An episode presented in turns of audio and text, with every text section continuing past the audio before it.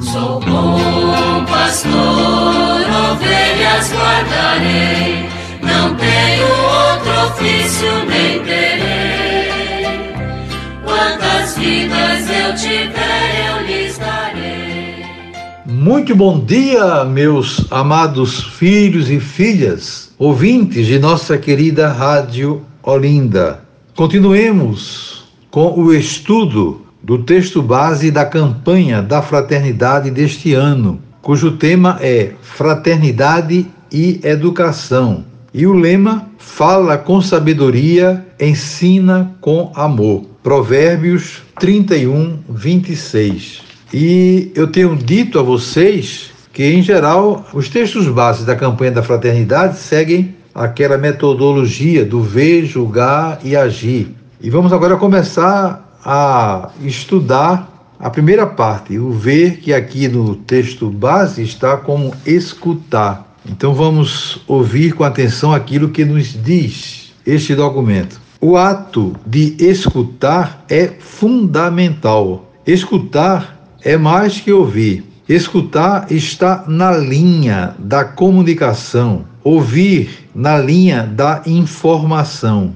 Escutar supõe proximidade, sem a qual não é possível um verdadeiro encontro. A escuta permite encontrar o gesto e a palavra oportuna que nos desinstala da sempre e mais tranquila condição de espectador. O que escutamos e como escutamos orienta o nosso fazer cotidiano e a própria sociedade Escutar é uma condição para nossas relações, para a compreensão do que se passa, para o diagnóstico dos caminhos que devemos tomar e, especialmente, escutar é uma condição para falar com sabedoria e ensinar com amor escutar o outro como Jesus nos demonstrou em toda a sua pedagogia, é o ponto de partida para acolher, compreender, problematizar e transformar a realidade. É fundamental uma pedagogia da escuta que rompa com o paradigma da pedagogia silenciadora.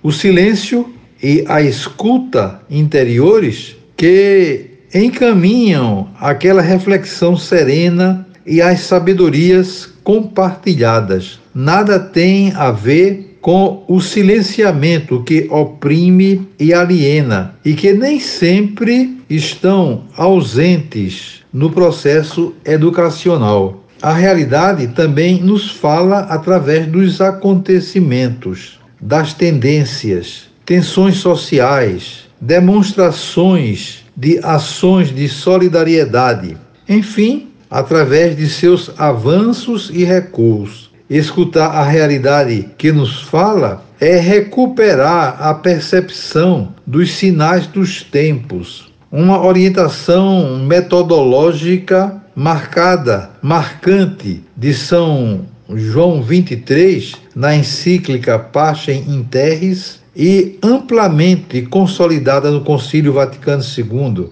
Escutar a realidade significa o esforço de compreender seus gritos e silêncios, seus excessos e ausências. A escuta na esteira da pedagogia de Jesus não orienta os ouvidos somente para os sons que nos interessam. É uma escuta integral, com o ouvido e com o coração, que busca a inteireza da realidade com tudo o que ela pode trazer. E a partir dessa escuta, perceber a vontade de Deus e os caminhos que podemos escolher. Uma escuta integral se faz exigente, principalmente quando a fé nos diz que a salvação garantida pelo sacrifício redentor de Jesus Cristo é uma salvação integral que envolve todas as pessoas e cada pessoa no seu todo, isto é, em todas as suas dimensões, na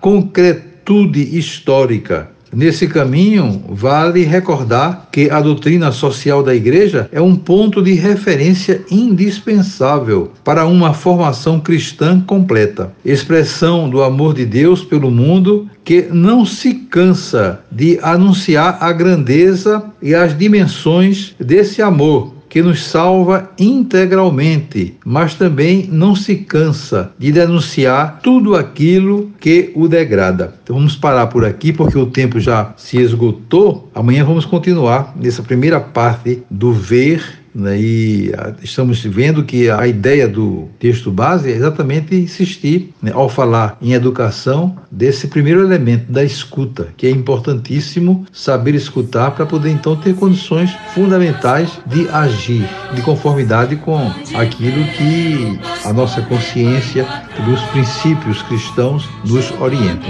Desejo a vocês todos um dia maravilhoso e invoco sobre vocês as bênçãos do Pai, do Filho e do Espírito Santo. Amém.